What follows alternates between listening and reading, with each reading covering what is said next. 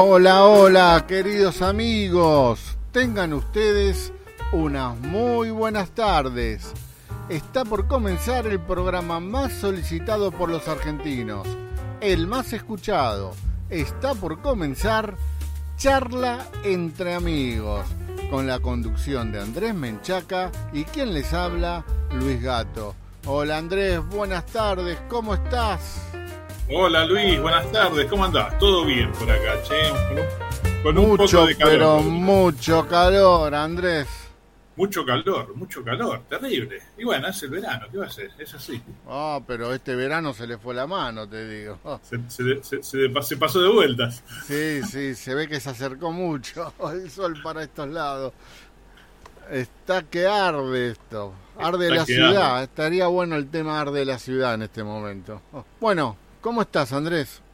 Muy bien, muy bien. La verdad, con, con ganas de tener alguna entrevista que tenga relación con algo fresco, ¿no? Con, con algo de, picos nevados, una cosa por el estilo. ¿Con mucho viento? Muchos vientos. Bueno, esperemos, esperemos que haya viento y que haya un poco de nieve. bueno, roguemos que así sea. Así es, si no nos vamos a morir de calor nosotros acá.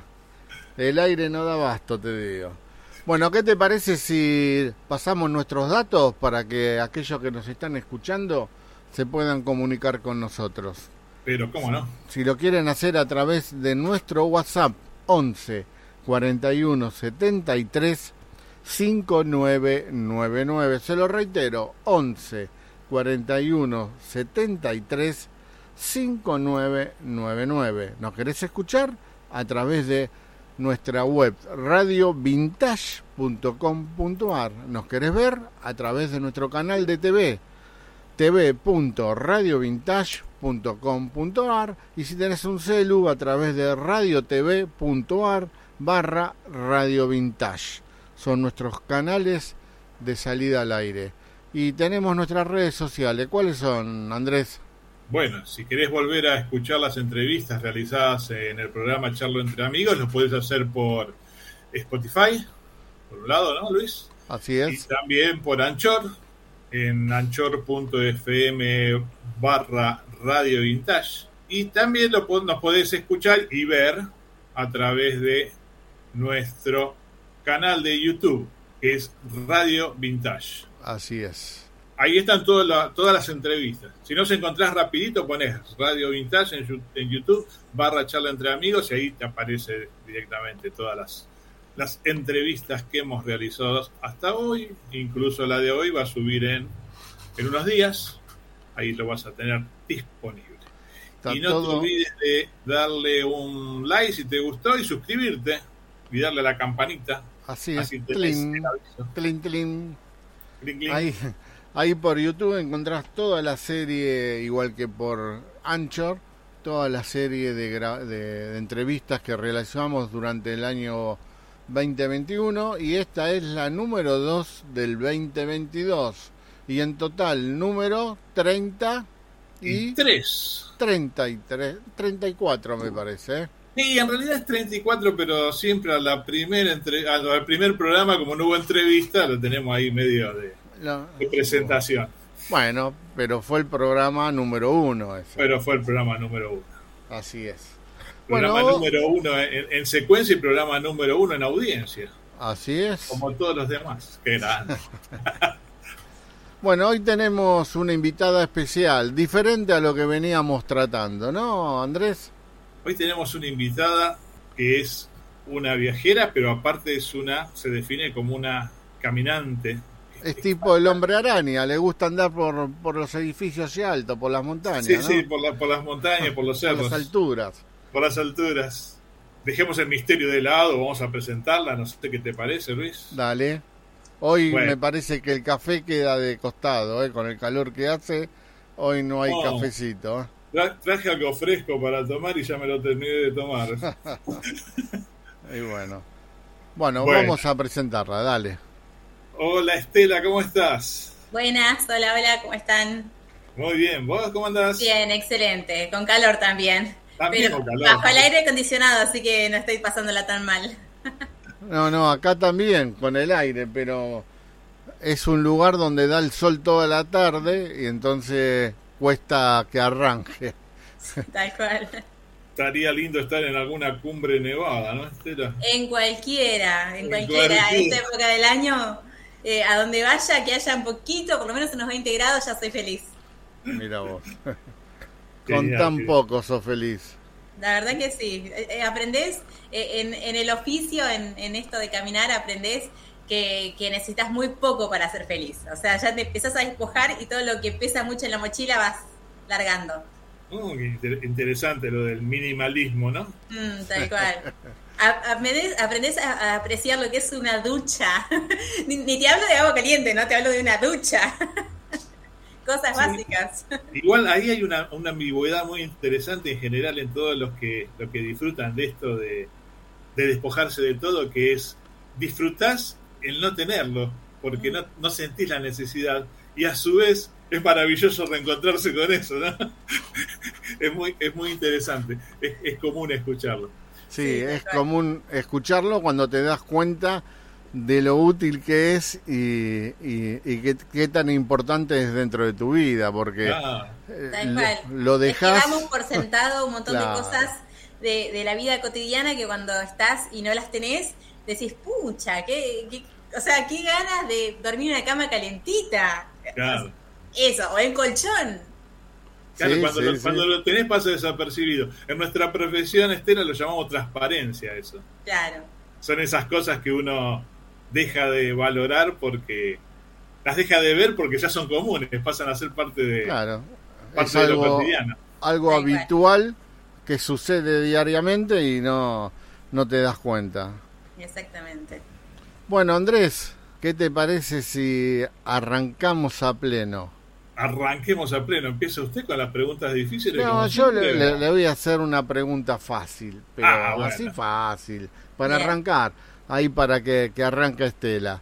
Si yo te pregunto, ¿quién es Estela? ¿Vos qué me decís?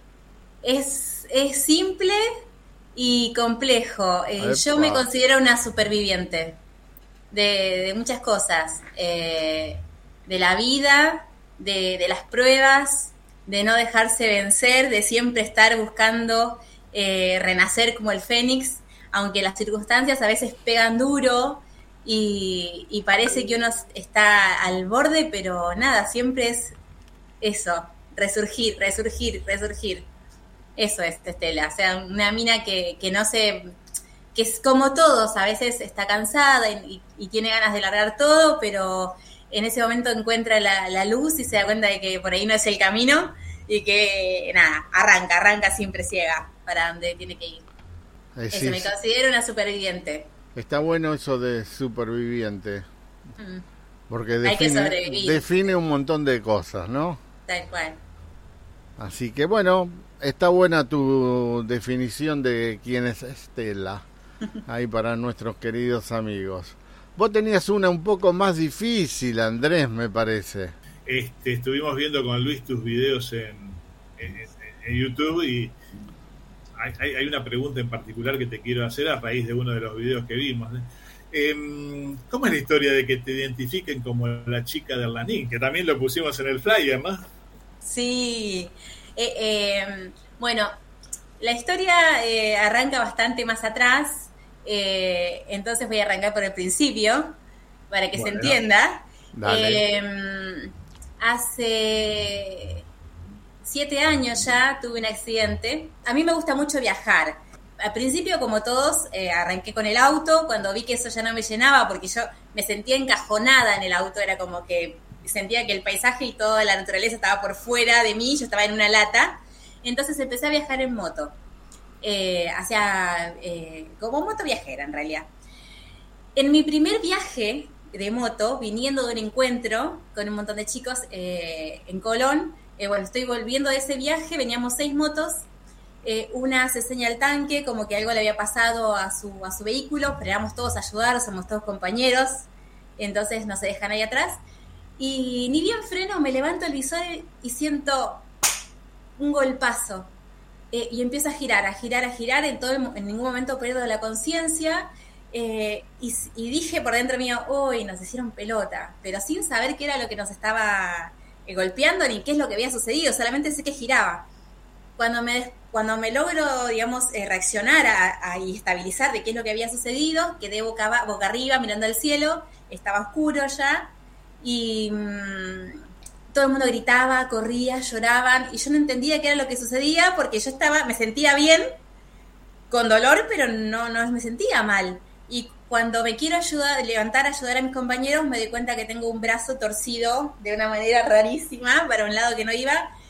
Entonces me quiero sentar, un brazo se mueve, el otro no. Y nada, mi primera reacción fue me amputó. Entonces traje el brazo, moví los dedos, me di cuenta que, que no, que estaba fracturado en algún punto, pero que seguía unido a mi cuerpo. Y así todo me quise levantar a ayudar, o sea, no me importó mi, mi, brazo, me importaban mis amigos. Entonces, bueno, me paro, eh, perdón, me, siento y cuando me siento me di cuenta que me faltaba medio pie. Literal, me, me había amputado la mitad de mi pie, eh, salía sangre como si hubiesen abierto una canilla y alguien estuviera apretando la manguera la punta como chorrazos.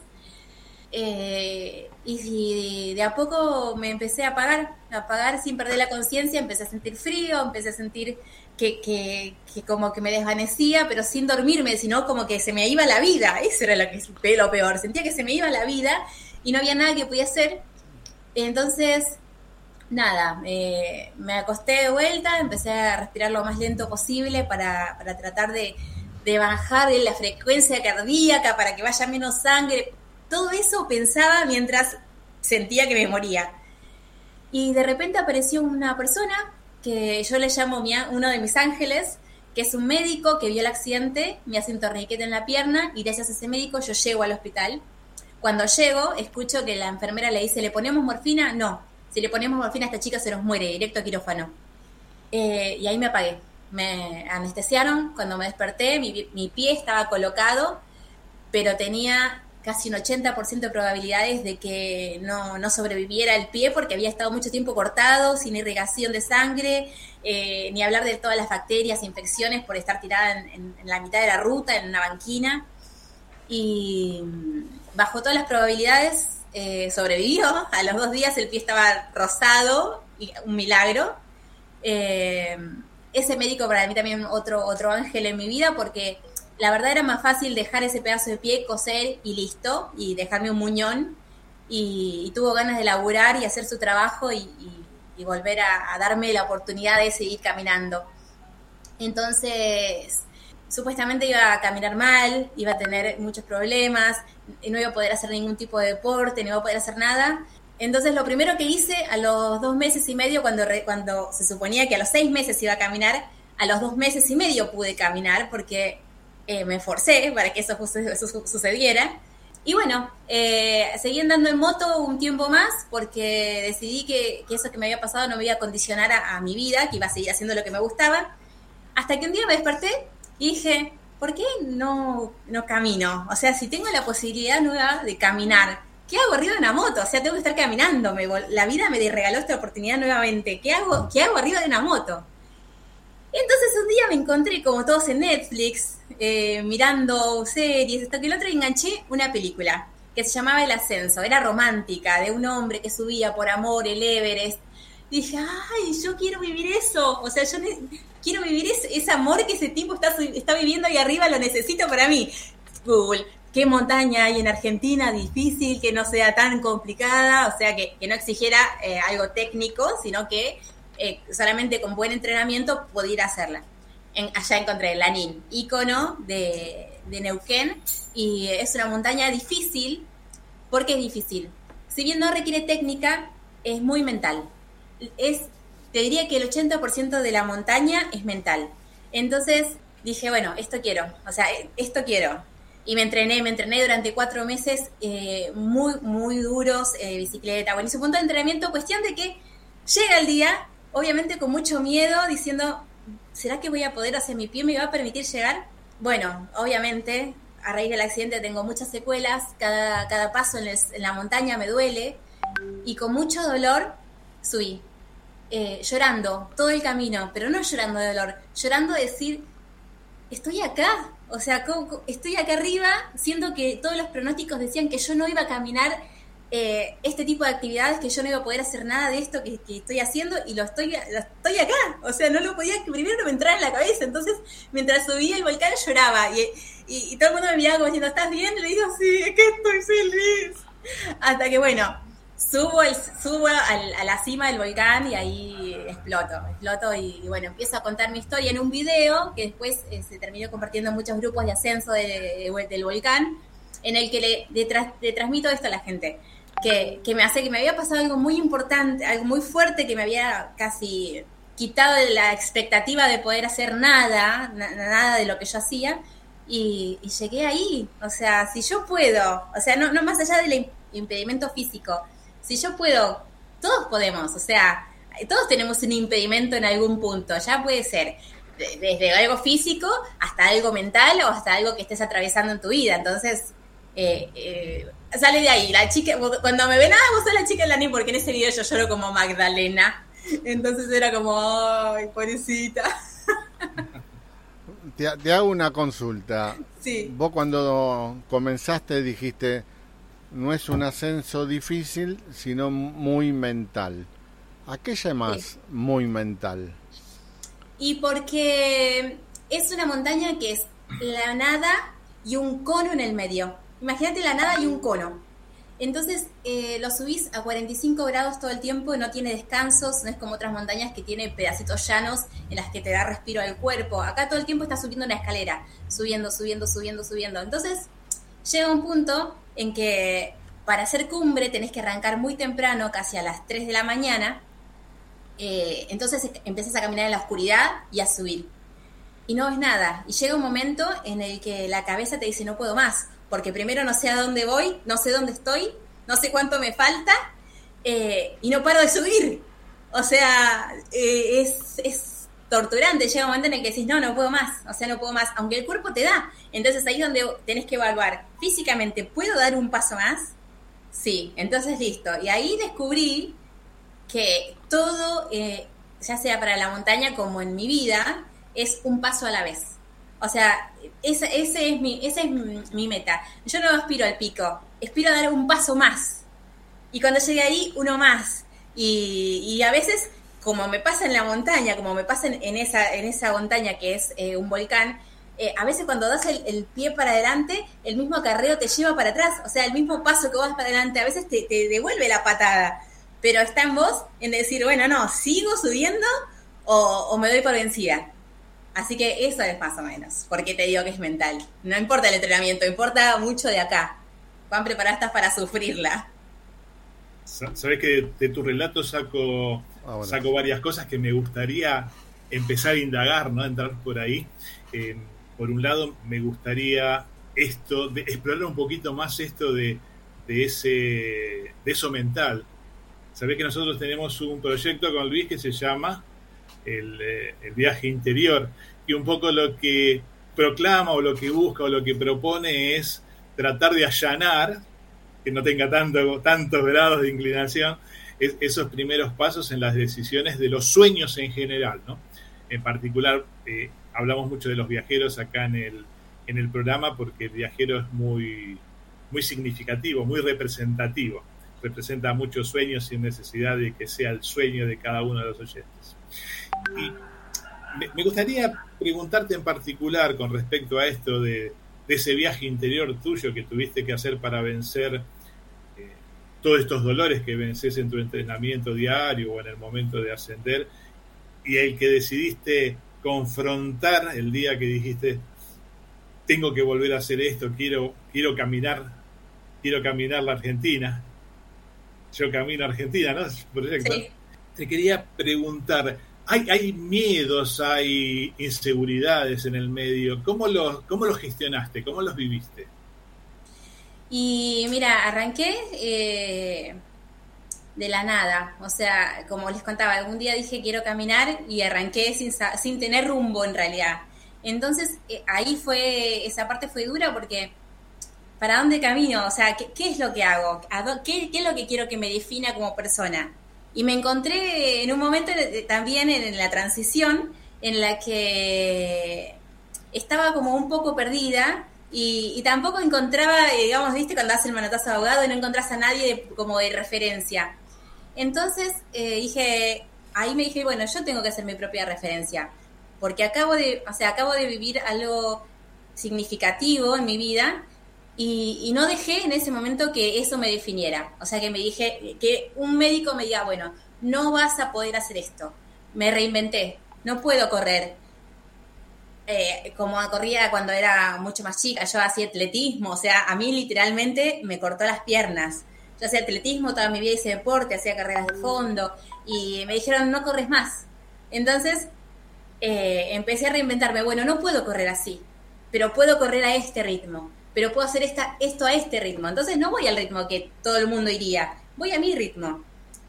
Pero empecé a buscarle quizás eh, como, como, como matices a lo que todo el mundo te dice, esto es, negro o esto es blanco. No, le empecé a encontrar los matices para ir como vigorita serpenteando entre lo que se supone que debo hacer y lo que yo considero que tengo que hacer.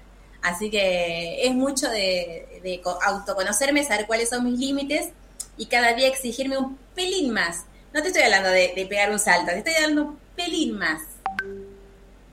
Bien. Em, antes de dejarle a, Luis su lugar para que pregunte, te quería hacer una última pregunta sobre esta primera esta primer parte de, la entrevista que me quedó picando. ¿Cómo es el entrenamiento que haces? Porque recién hablamos sobre lo mental, ¿no? Ahora, sobre lo físico. Eh, ¿En qué consiste tu, entrenamiento diario, no sé, o, periódico que haces? Y para la montaña es eh, casi todo, te diría un 80% del tren inferior o sea, mucha pierna, ando mucho en bicicleta, salgo mucho a caminar, camino con mochila, con peso, para acostumbrar a, mis piernas a que tienen que acarrear ese peso. No es lo mismo caminar con una mochila que pesa entre 15, 18 o 20 kilos en el llano que caminar en subida. Entonces, por ahí cuando puedo me hago una escapada a, Tandil, que nos queda cerquita. Eh, y si no, bueno, cuando y si no puedo viajar, entonces, nada, acá, mucha bicicleta y todo lo que es de la cintura para abajo, un poco de brazos, espalda, sí, pero la realidad es que lo que más te sube son las piernas. Cuando, nada más se mueve, las piernas tienen que caminar. Las protagonistas son las protagonistas principales. Y la cabeza, hay que tener cabeza fría para tomar muchas decisiones. Hay momentos en los que eh, hay que saber eh, no creerse soberbio. En la montaña la soberbia no va, hay que dejarla de lado. Porque yo, la verdad es que tengo mucha experiencia en montaña pero hay lugares en donde sé que no me meto. Y no porque no me crea capaz, sino porque no, no hay que subestimar a la naturaleza ni a la montaña. Entonces, si yo veo que son las 2 de la tarde, por ejemplo, que en montaña es, casi un horario fijo, eh, y no hice cumbre o no llegué a donde llegaba, bueno, o es momento de acampar o es momento de pegar la vuelta. Entonces hay que tener la cabeza fría para decir, bueno, sí, o sea, hoy no pude, me pego la vuelta. Y a veces hay eh, mucha presión eh, hay presión social, hay presión eh, de grupos, eh, he ido con gente y dice, no, vamos a seguir. Entonces, tratar también de, ayudar a las personas a que consideren la gestión del riesgo que van a asumir si continúan. Y a veces está, está es duro hacerle dar a, cuenta a otro de que no, mira, este, es el punto, porque si seguimos, o sea, nos vamos a exponer quizás a, tomar un riesgo innecesario que después nos puede costar lesiones. He visto gente complicada con lesiones serias por caminar de noche sin el equipo correcto y caerse y fracturarse piernas, ¿entendés? Y después de la montaña, ¿cómo los bajás? Mucho. Hay que negociar con el ego también, ¿no? En, esas situaciones. Tener la humildad de decir. Sí. Muchos no miren consecuencia y tienen el punto fijo llegar hasta arriba y, hacen lo imposible por llegar sin medir consecuencias, ¿no? Después aparecen los accidentes, decimos, pero ¿cómo? Si no podía viajar a esta hora, ¿por qué se, se fue y quiso trepar? Bueno, eso es... Eh, eso es el ser humano, ya es así, ¿no? Que a veces es, no piensa y con tal de cumplir ese objetivo que viene ahí de toda la vida. Mucha gente que esto lo planea y cuando llega ahí, todo lo que planeó desaparece y, y, mira, dice, yo quiero llegar ahí, cueste lo que cueste. Claro, aparte, a veces eso es lo que decía también un poco de la presión social. Por ahí vos decís, yo me doy cuenta que no puedo más, eh, pero ya lo puse en Facebook o lo puse en Instagram, que iba a ir a tal lado. Y si no llego, ¿entendés? Eh, ¿Qué, si no llego, no pasa nada. Claro, no, pasa nada. Ese es el tema. El poder hacerte cargo de que no pasa nada. Pero eh, en la vida real, porque te lo digo porque lo he visto, muchas personas dicen, no, me voy a hacer eh, tal y tal travesía. Y se sienten con la presión, aunque no pueden, como lo publicaron en sus redes sociales, de, cumplirlo igual, porque si no, entonces, ah, mira, este puso que iba a hacer tal cosa y al final no termina no haciéndolo. Entonces también juega un poco, en, por lo menos en el montañismo, el tema de la presión de cuando uno hace. Entonces yo le digo, no, no pongan nada. O sea, se van a ir a Bariloche, póngame voy a Bari, punto. Puedes hacer cualquier cosa en Bariloche. Si lograste hacer tal cosa, pone la foto. Y decir, mirá lo que hice. Pero si no, es como que Sí, eh, para sacar un poco la presión de el que dirán, porque eso es el que dirán. Exactamente. ¿Qué dirán de mí si yo puse que iba a llegar, no? Sí. Sí, sí, tal cual. Vos nos hablaste de todo lo que tuviste que sortear para, para poder llegar, ¿no? Contaste del accidente, contaste de tu pie, contaste de cómo te preparaste, de tus cambios, de auto, moto, a pie y pudiste en sí lograr todo lo que te propusiste, ¿no? Es decir, tuviste éxito con todo eso. Mi pregunta es, ¿qué es el éxito para vos? El camino. Yo lo dije en uno de los videos que tengo en, YouTube, que subí un día que había hecho un ascenso invernal eh, a un refugio, había ido equipada, sí, pero no tan preparada porque en realidad la montaña sí mismo te, tiene cambios de día a día que por ahí subí, bajó algún compañero y le decís, ¿cómo está el camino? Y no, está así, está para crampones o está para raqueta o está para caminar sin nada. Eh, entonces fue uno de esos días que en el que yo me, me le digo, che, ¿cómo está para subir? No, no está bien, con zapatillas nomás llegás, no hace falta en raqueta, no hace falta crampones. Por las dudas llevé los crampones porque es lo más, lo más útil si no llevo raqueta, si me entierro un poco, no pasa nada. O sea, voy, me voy a enterrar en la, nieve. No va a pasar más de eso. Pero los crampones, eh, cuando hay hielo, cuando la, nieve está endurecida y se forma como, como una, eh, una superficie patinosa, es muy riesgoso porque pasas por partes donde hay eh, cornisa y hielo. Entonces, donde pisaste mal, te vas. Entonces, decidí acarrear los crampones aunque eran pesados. Bueno, no los usé para nada los crampones, hubiese rogado haber tenido mis raquetas en ese momento, porque me enterré hasta la cintura de nieve, literal. O sea, me acompañaba una chica que era la primera que hacía montaña, que se había enganchado conmigo, y le dije, mirá que esto es duro. Bueno, optó por venir, salimos con mucho tiempo sabiendo que ella no tenía experiencia, y bueno, la pasamos muy mal. A la vuelta, eh, me encontré en, en la soledad, en todo lo blanco, y, me puse a pensar que, puta madre, digo, perdón, no sé si puedo decir eso. Dale, dale, no pasa nada, dale. digo, la punta que los parió, digo, mirá dónde estoy. ¿Quién me manda a venir acá? ¿Quién me manda, por el amor de Dios? Ayer me enterré hasta la cintura. o sea, fue una odisea llegar y una odisea bajar. Y, me puse a pensar en eso, en, en, que podía estar en mi casa re pancha, en el sillón con Netflix, con, el, con, un café en la mano, eh, calentita, y estoy acá empapada, mojada, fría, cansada, con hambre. Y dije, ahí es donde me puse a pensar que, qué era lo que me estaba pasando, que, estaba ahí. Y me di cuenta que, para mí eso era tener éxito. O sea, que eso era eh, sentirme realizada, plena, porque no necesitaba nada más estaba en el momento en el que necesitaba estarlo, en donde quería. Porque más allá de todo ese sufrimiento, ese dolor, me sentía poderosa. O sea, estar en ese momento, en ese lugar, con todo lo que me había pasado, la carga emocional de, de mirar lo que hice. Eso es lo, lo, que, lo que quizás para mí es el éxito. Eh, de, que quizás para muchos eh, usan el montañismo como, bueno, eh, la cumbre del Anil, tilde, la cumbre del Cerro Plata, tilde. Para mí, eh, no, yo no marco tildes. O sea, yo llegué, yo caminé esta tierra, eh, ese, ese es el éxito. O sea, el, salir todos los días de mi zona de confort para exponerme a una situación a la que no estoy acostumbrada y me va a ir mal, me puede ir mal. Hay, muchas veces que subí a una montaña y no llegué. Tuve un episodio que me iba a hacer una, travesía de cinco días, atravesando cinco lagunas. Em, y eh, en el primer día eh, tuve una lesión en la rodilla y no llegué pero no me sentí frustrada porque, porque esa lesión no me dejó seguir y me dejó cinco días varada en un refugio. Eh, sentí que, que, lo había logrado porque estaba ahí, nada más. Y, estaba viendo ese día, ese momento, esa situación y, nada, eh, eh, creo que va para mí, va por ese lado. en todos los días dar un poquito más de lo que das todo el, día anterior. No importa si no llegas a donde pensás que vas a llegar. La, la meta es, está acá, o sea, la meta siempre está en la cabeza.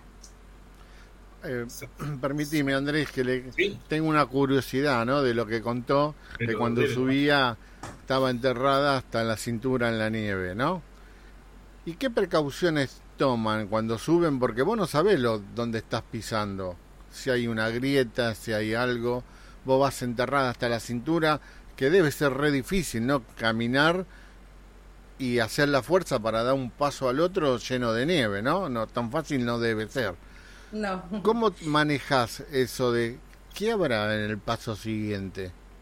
Mira, para, para esto, eh, primero en invierno, si vas a hacer senderismo, eh, siempre se va a refugios. O sea, hay casitas en el medio de la montaña a la que vos llegás. Para llegar a esas casitas hay pircas, que se llaman, son eh, puede ser hecha de piedra, una piedra encima de otra, entonces es, obviamente es una formación que naturalmente no se va a hacer, o sea, es una persona humana, entonces va siguiendo esas marquitas, como si fueran miguitas de pan. Y cuando no se ven esas pircas porque están tapadas por nieve, en los árboles hay marcas. Entonces vos vas mirando, una vez que ya está una marca, mirás y caminas a la otra marca. Esa es la forma de orientarte cuando haces refugio. Si no haces refugio y vas a hacer montaña, que se llama alta montaña, hay que ir ya con un, em, con, una con un mapa del ascenso. O sea, siempre se, se llaman track, como si fuera, eh, no sé, en el, Google, en el Google Maps poner ir desde mi casa hasta la heladería. Bueno, te marca el camino.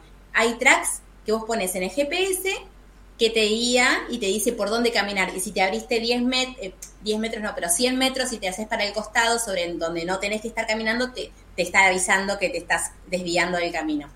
Tenés que saber un poco de orientación también, así que yo me estoy preparando justamente para eso, para porque hay muchos accidentes en montaña y yo no quiero eh, tener un accidente por no estar preparada. O sea, que me pase porque me tiene que pasar, no por ser negligente y asumir un riesgo al que no, em, no estoy preparada para asumirlo. Está. Se entiende ahora. Se entiende porque yo, yo pensaba, digo, estás a ciega porque no sabes lo que pisás, ¿no? Entonces, claro. ya está marcado. Están los senderos ya marcados digitalmente o con las piedritas, diríamos, ¿no? Claro, y si no, bueno, eh, hay zonas eh, que están, como por ejemplo puede ser en Vallecitos, que es Mendoza, que subís con un auto hasta una pista de esquí que ya no se usa, que está por arriba de los 3.000 metros, que ya se considera, arriba de los 3.000 se considera alta montaña, que es donde afecta el mal de montaña. Entonces, eh, sin hacer mucho esfuerzo, ya llegaste a los 3.000. Es como para empezar a, acostumbrar al cuerpo a esto del, mal de altura, que se llama. Entonces ahí hasta vos podés generar tus propios, tus propios tracks, porque esa no es eh, zona de, de glaciar. Donde no hay glaciar, siempre hay suelo firme abajo el tema de las grietas es donde, más que nada, donde hay glaciar. Ahí se complica un poco, pero eso es otra cosa. Tengo un par de mensajitos, Luis, ¿me permitís? Sí, dale, dale. Bueno, se escribe el amigo Néstor Kusich. Dice, buenas tardes, muy buena charla. ¿Podrías consultarle a Estela si alguna vez sintió al espíritu de la montaña? Epa, ¿y eso? dice acá que suele ser una experiencia, una experiencia del tipo trascendental, ¿no? Que han, mencionado algunos, alguna gente que ha recorrido, que ha recorrido montañas. Contanos, Estela. Y sí, como todo montañista, eso pasa, eso pasa. Eh, yo creo que cuando entramos en un momento como, viste, cuando los chamanes tienen como su, su visión, Bueno, eh, es algo así. Es eh, a mí, a mí particularmente cada cual tiene la suya, ¿no? Eh, es distinto, aplica a cada persona, pero sí, puntualmente me pasó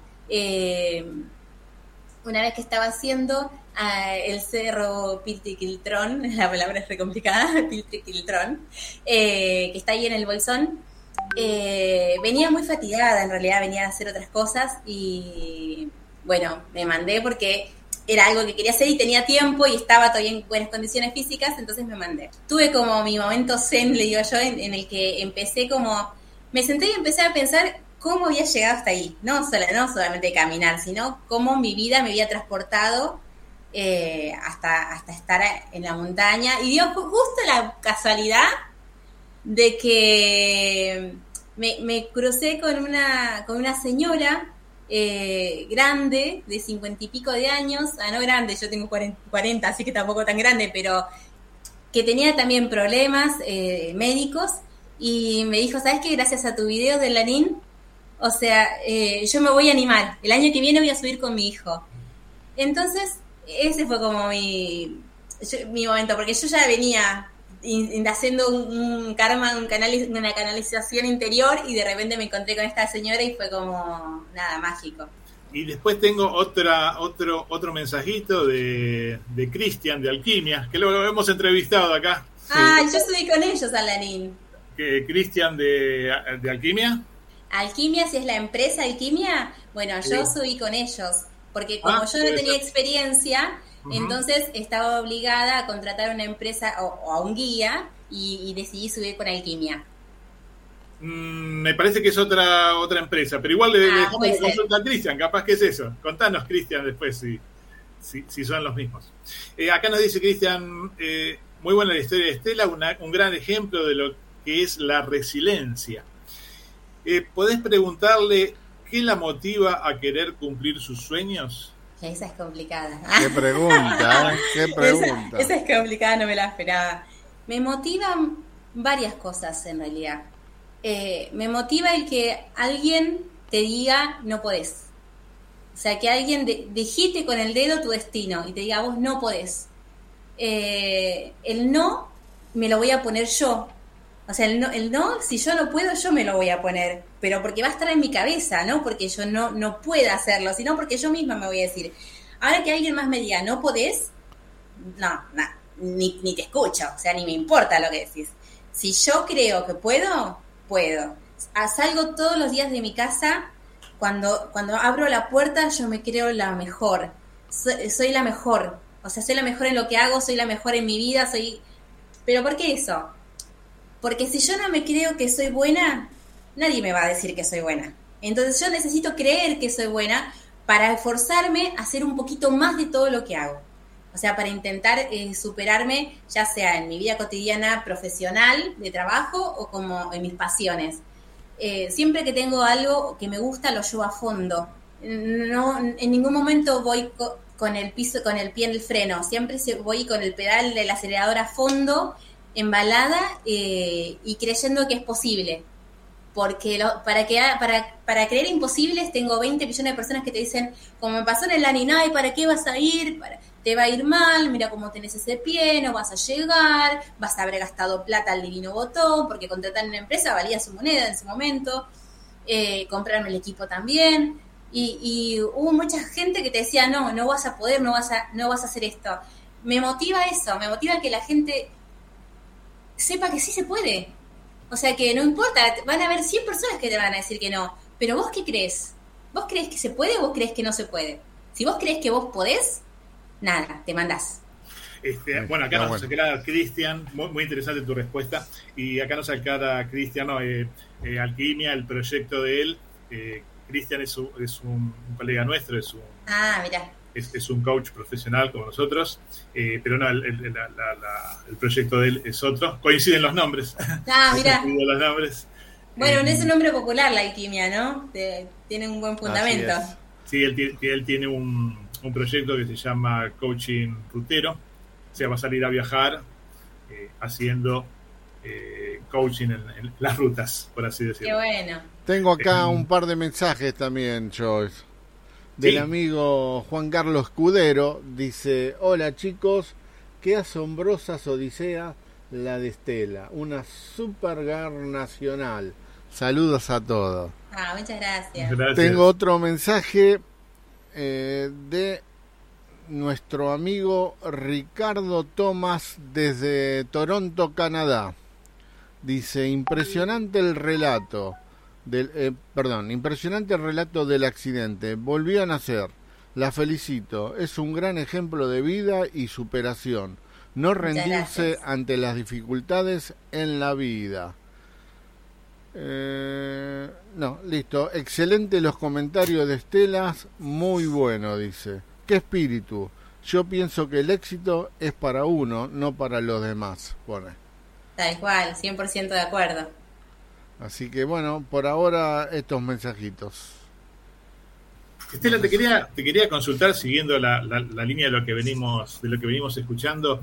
En, en, particular me llamó mucho la atención, me llaman la atención dos cosas, en realidad me llaman la atención un montón de cosas, ¿no? hay, hay, dos cosas en particular por las que quiero empezar a escalar antes que termine el programa. Uno es el, el tema de tu particular condición de viajera, sos caminante, lo definiste como caminante. En general, los viajeros que hemos entrevistado hasta ahora o los que he conocido, eh, es gente que ha dejado su estilo de vida tradicional, llamémoslo de esa manera, ha desoído esos juicios que comentabas vos de cómo vas a dejar todo para hacer esa locura, qué sé yo, que, en general se suma a las emociones, ¿no? el escuchar juicios sin fundamento se suman a esas emociones, a esas charlas limitantes que uno suele tener para que uno termine no haciendo las cosas, cosa que has, que has desoído y bien y que has seguido tu camino. Pero en particular te quería preguntar porque eh, vos no dejaste un estilo de vida para convertirte en otro. Seguís teniendo tu trabajo, en algún momento nos comentaste de que tenías que trabajar. Mm, tu proyecto está basado no en recorrer montañas, cerros, escalarlos de forma continua a través del mundo, sino tu proyecto está basado en otra cosa. Me adelanto en la pregunta porque sé que querés hacer otra cosa con esto, querés agregarle más valor y, querés ayudar a otros a escalar también, ¿no? Sí. ¿Qué me puedes contar sobre eso? El proyecto en realidad de Yo Camino Argentina eh, nació porque yo quería que la gente supiera que como yo pude, todos podemos.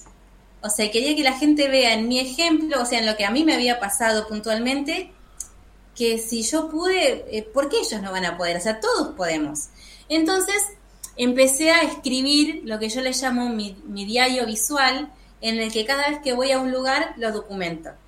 Eh, ¿Por qué hago esto? Lo hago desde, a veces cuando no doy más, digo que no doy más, me permito ser yo misma, eh, hacer payasadas, eh, porque es quien soy, o sea, que es quien no soy en la vida real y es quien quiero que la gente vea, y es que quiero que vean que somos personas normales, o sea, no somos ni superdotados, ni tenemos, a ver, yo me gano el pan como todo el mundo trabajando, me ahorro eh, mis pesos para poder viajar, y lo hago de, forma minimalista. ¿Por qué? Porque trato de gastar lo menos posible, porque gastar lo menos posible en este viaje implica por ahí poderse tener otro dentro de poquito.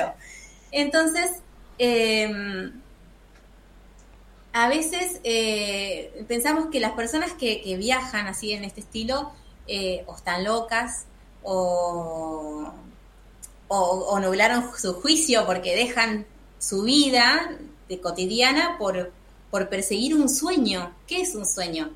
¿Entendés? Eh, para mí, eh, eh, el sueño en sí arranca como un, siempre digo que es como un murmullo en la cabeza, es como un pájaro carpintero que empieza tic, tic, tic, tic, y cada vez pega más fuerte. Y es como que cuando pega y pega y pega, llega un momento que no te podés hacer el tonto. O sea, hay algo que te está pasando, ¿verdad? Que sigue golpeando y vos decís, pero, ay, callate un poco, pero sigue y todos los días se incrementa se incrementa hasta que ya no llega un momento en que no puedes hacerte más el tonto y, y tenés que tomar eh, una decisión. O le haces caso a lo que sentís y a lo que querés hacer o seguís metido en esa burbuja en la que te sentiste seguro. Entonces, ¿es fácil quedarte en tu casa y no hacer nada? Eh, digamos, para salir de, esa zona de confort, ¿es fácil? Sí, es muy fácil. Es muy fácil que te, que no sé, que te haya dejado tu novia y quedarte en tu casa llorando. Es muy fácil que te hayan echado al laburo y sentarte a compadecerte de vos mismo. Es muy, fue podría haber sido muy fácil haberme quedado en casa diciendo yo no puedo caminar. Pero no, que, no tenemos que dejar que lo que nos pasa nos condicione como personas y que nos limite la posibilidad de seguir soñando y creyendo que, que somos personas que, que todavía tenemos mucho para aportar. Y no hablo de los demás, aportarnos a nosotros mismos, porque cuando nos vayamos de este plano, nos vamos a ir con, lo que vivimos, ni con, ni con casa, ni con autos, ni con nada. Nos vamos a ir con lo que hemos vivido y, y con, con para mí pues pasa por el llegar la noche y poder apoyar la cabeza en la almohada y sentirme tranquila porque hice todo lo que sentía que está correcto. Correcto para mí y correcto para el resto. Por eso eh, me manejo así en la vida, o sea, para todos soy así. Y yo quiero que quiero transmitir con, mi proyecto esto, de que, mm, de que llegue la noche y que apoyes la cabeza en la almohada y que te sientas satisfecho por lo, por lo que hiciste, porque viviste ese día. Fue único, irrepetible, irreemplazable. Entonces, así que valga la pena. Un paso a la vez, un paso delante del otro. No hay chance, no se puede correr, no se puede volar. Todos los días es un desafío. Levantar el pie y dar ese paso siguiente es un desafío. ¿Qué tan dispuesta estás para lograrlo? Depende de vos. Nada más. Qué buen eslogan, anótalo, Andrés. Ese. Sí, sí, estoy, anotando cosas por todos lados. te, te hago. Dale, Quería, quería terminar de cerrar esto y, ya te dejo. En realidad quería, tenía dos puntos de ascenso hacia esta, hacia esta noción que quería alcanzar y el otro era, estaba relacionado con, con la inspiración, ¿no? Sea, en cierta medida, aparte de lo que haces y de la forma que lo haces en tu proyecto, y ya me lo contestaste igualmente, pero quería resaltar esto, lo que tu propósito también pasa mucho por inspirar a otros. Sí, 100%. nació a raíz de eso, de que quiero que la gente eh, me vea a mí y se sienta reflejada. Me, ha escrito gente de, muchos lados diciéndome, vi tu video y ahora me animo. Y, y apunto eso, a que la gente vea que somos que, que, cualquier cualquiera puede. O sea, la limitación siempre está en, adentro de uno. Y hay que sacarse esa mochila que uno arrastra, porque pasa como en la montaña, uno carga su mochila y, y cuanto más grande es la mochila, más cosas le metes. Por las dudas. ¿Entendés? Más por las dudas. Cargo esto por las dudas y llevo esto por las dudas. Y, y llega un momento en que ser minimalista y decir, para, esto realmente lo necesito porque está pesada la mochila y la tengo que acarrear bastantes kilómetros y varias horas. ¿Lo necesito? No. Y empezar a vaciar. Empezar a alargar todo aquello que no me aporta nada a mi camino y, encontrarme con lo, con lo básico. ¿Qué es lo básico? Tener salud, que mis hijos estén sanos, tener trabajo, eh, que, que, que mm, tener a mis seres queridos cerca, la unión quizás familiar, eh, eso es lo indispensable. El resto hay que despojar todo. Eh, entonces, ahí vamos, que si, que si uno, uno encuentra el camino, ¿por qué vos no lo vas a hacer? O sea, tenés que tomar la fuerza del otro que te, que te ayude. No, no, no todos somos autosuficientes, necesitamos del otro también. Entonces, si el otro nos puede aportar algo para, para mejorar como personas, de la mano con esa persona, siempre.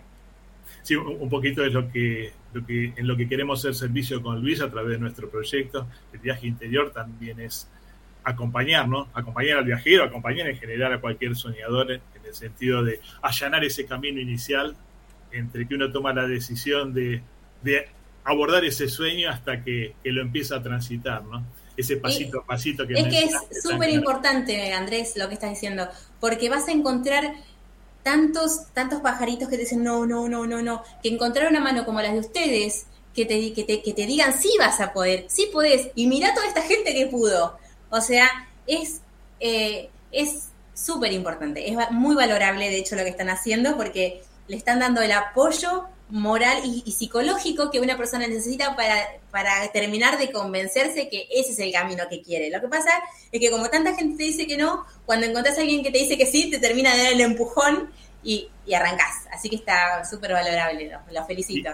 Y, gracias. Y para aquellos que, que, se puedan inspirar en tus historias, contanos eh, en las redes dónde te pueden encontrar.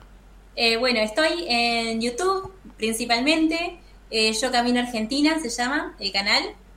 Eh, iban a ver videos de, de, cualquier cosa. Hasta estuve haciendo un curso de edición, porque obviamente tuve que empezar a editar mis propios videos y yo obviamente no sabía nada del tema. Así que hasta ya hay hasta videos cortos que hice, cortometrajes que nada que ver, pero todo lo que tengo subo. Eh, así que nada, estoy en YouTube como Yo Camino Argentina, en Instagram como Yo Camino Argentina y en Facebook como Estela Ruiz Díaz porque mi Facebook personal y es el que, el que uso y no se lo pierdan porque son súper divertidos los videos.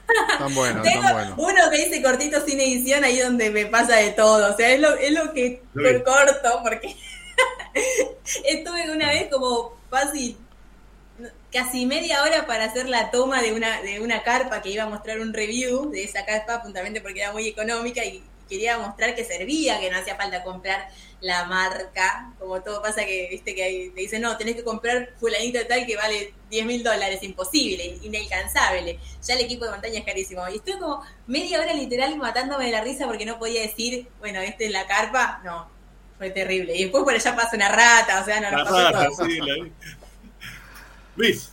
Sí, Estela, para todos aquellos que te, que te están siguiendo, te están escuchando, ¿cuáles son tus caminatas futuras? ¿Ya tenés planificado algo? Sí, eh, tengo una agenda complicada este año. Arranqué a full. Aproveché eh, que Argentina está haciendo solidaria con los viajeros, el previaje. Así que compré, tenía unos pesos ahorrados y compré varios boletos.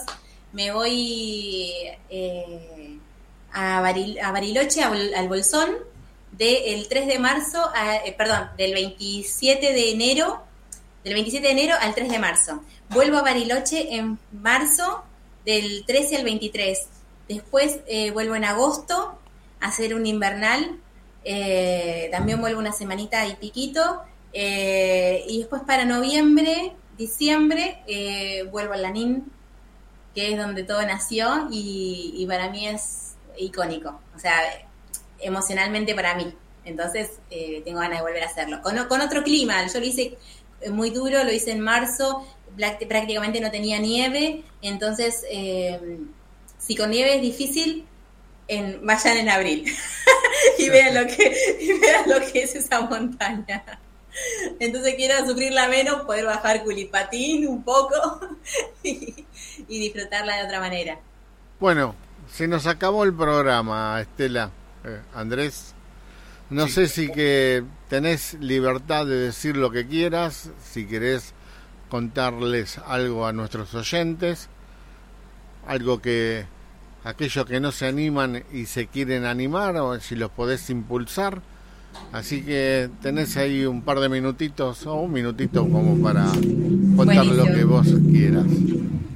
Bueno, quiero decirles a todos los que están con algún proyectito, no importa si es grande, si es chico, lo, que tienen que hacer es arrancar por el primer paso, que es pensarlo.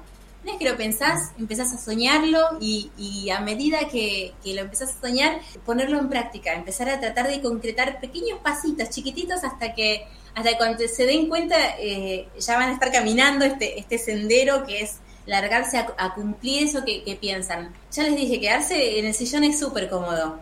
Salir de la zona de confort es muy difícil, pero es tan gratificante para uno mismo o sea, te, empodera, como ser humano te, hace ver que, los límites que vos pensabas que tenías no son esos, que los límites son infinitos, que vos podés caminar o podés hacer hasta donde vos quieras, no, no hay freno. El freno siempre está en tu cabeza, entonces deja que, tu, que tu cabeza te domine y te diga hasta dónde podés o qué no podés, porque sos mucho más capaz de lo que vos pensás. Lo único que tenés que hacer es dar un paso adelante del otro y vas a ver qué lejos llegas. El camino solo acaba cuando dejas de caminar, si no es infinito. Bueno, Andrés, gracias Estela, un placer. a ustedes por la nota. muchísimo. A ustedes. La verdad que por esta, esta hora que nos has regalado. Así Fue un regalo mutuo, aprendí mucho también de ustedes. Bueno, muchas gracias. Bueno, Estela, fue un placer. Nos encontramos cuando vuelvas ahí de Bariloche o o un poquito más adelante, ahí nos ponemos en contacto y nos contás cómo fue esta nueva experiencia. ¿Eh? Eso de pasar, de invernar en algún lado que dijiste. Sí, ¿Eh? así que interesante. Vamos a ver y nos contás después de qué se trata. Bueno, no te vayas, cerramos y volvemos con vos. Buenísimo. Si nos esperás un segundito. Bueno, Andrés, se nos acabó el programa. Se nos acabó Momento de despedirnos. Arranque, caballero. Y sabe que, más que despedirnos, tenía unas ganas de hacer algunas reflexiones sobre esto. La verdad que hoy aprendimos un montón de cosas, ¿no? Pero, bueno, sí, hay, que, hay que despedirnos. Eh, las haremos el próximo programa, las reflexiones. Lo hacemos el próximo programa, ¿cómo, no? Bueno, nos esperamos entonces el próximo martes en un nuevo charla entre amigos. Así es. Gracias amigos, gracias por estar, gracias por escucharnos. Nos encontramos el próximo martes por acá, por Radio Vintage. Charla entre amigos. Todos los martes de 19 a 20 horas. Así que agradecidos a todos aquellos que se conectaron y nos escucharon. Nos vemos, ¿eh? Chao, gracias.